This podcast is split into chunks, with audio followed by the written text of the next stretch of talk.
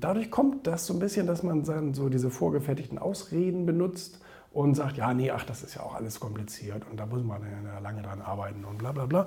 Und dass man dann lieber beim Alten bleibt, anstatt sich äh, der Veränderung mal hinzugeben.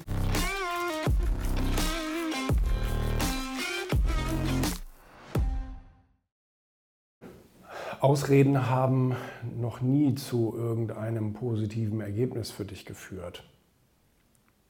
Manche Leute haben es sich aber angewöhnt, ständig Ausreden zu suchen. Tatsächlich.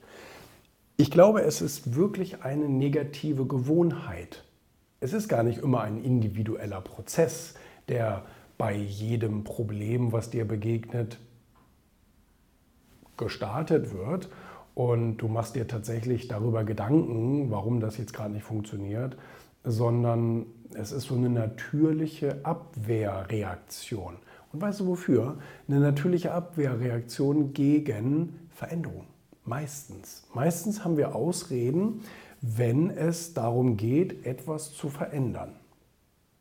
Eine Situation anders zu betrachten, etwas künftig anders zu machen, anders zu handeln, anders zu sprechen, wie auch immer. So, und ähm, es ist natürlich sehr viel leichter, eine Ausrede zu finden, meistens sind die auch schon vorgefertigt, als äh, sich tatsächlich dann mit einer Situation zu beschäftigen und zu überlegen, hm, was ist denn da dran? Und wie könnte man denn tatsächlich diesem Problem begegnen? Und jeder hat das. Jeder, ich auch. Ich habe das auch ständig, wenn ähm, auch aus dem Team vielleicht irgendwelche Veränderungsvorschläge kommen. So, und wir, wir, wir machen das jetzt seit, seit Jahren irgendwie so und auf einmal ähm, heißt es dann, ja, sollten wir vielleicht anders machen. Und dann erwische ich mir selber auch, dass ich dann immer sage, oder erst meine erste Reaktion wäre, nee, das haben wir schon immer so gemacht und das funktioniert auch gut und so weiter. Und ähm, lach nicht. Und ähm, dann, äh, ja, dass man dann so diese natürliche Reaktion hat, dass man sich dagegen wehren will, weil Veränderungen irgendwie unangenehm sind. Und man ja auch nicht weiß, ich meine, was die bisherige Handlungsweise verursacht, weiß man ja. Damit hat man gelernt zu leben. Was die neue Handlungsweise dann verursacht, weiß man eben ja noch nicht. Deswegen ist es ungewiss und wir mögen ja nicht ungewisse Dinge, wir mögen ja lieber Sachen, die, äh, die fix sind. Und ähm, dadurch kommt das so ein bisschen, dass man dann so diese vorgefertigten Ausreden benutzt und sagt, ja, nee, ach, das ist ja auch alles kompliziert und da muss man ja lange dran arbeiten und bla bla bla.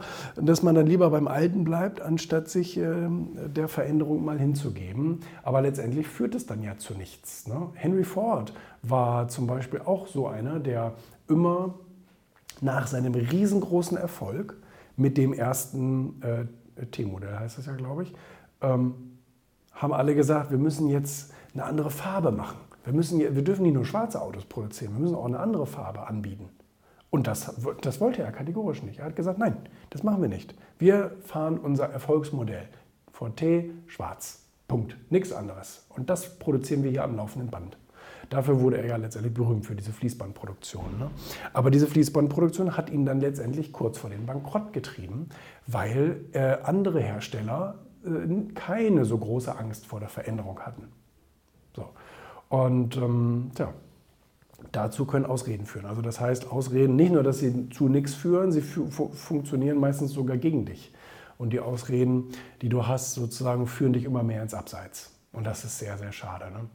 Also man muss wirklich sich selber irgendwie ab und zu mal selber schlagen und sagen, halt, bevor du jetzt einfach sagst, nee, will ich nicht, dass man wirklich mal drüber nachdenkt, was könnte mir die Veränderung vielleicht bringen. Ne? Sehr wichtig.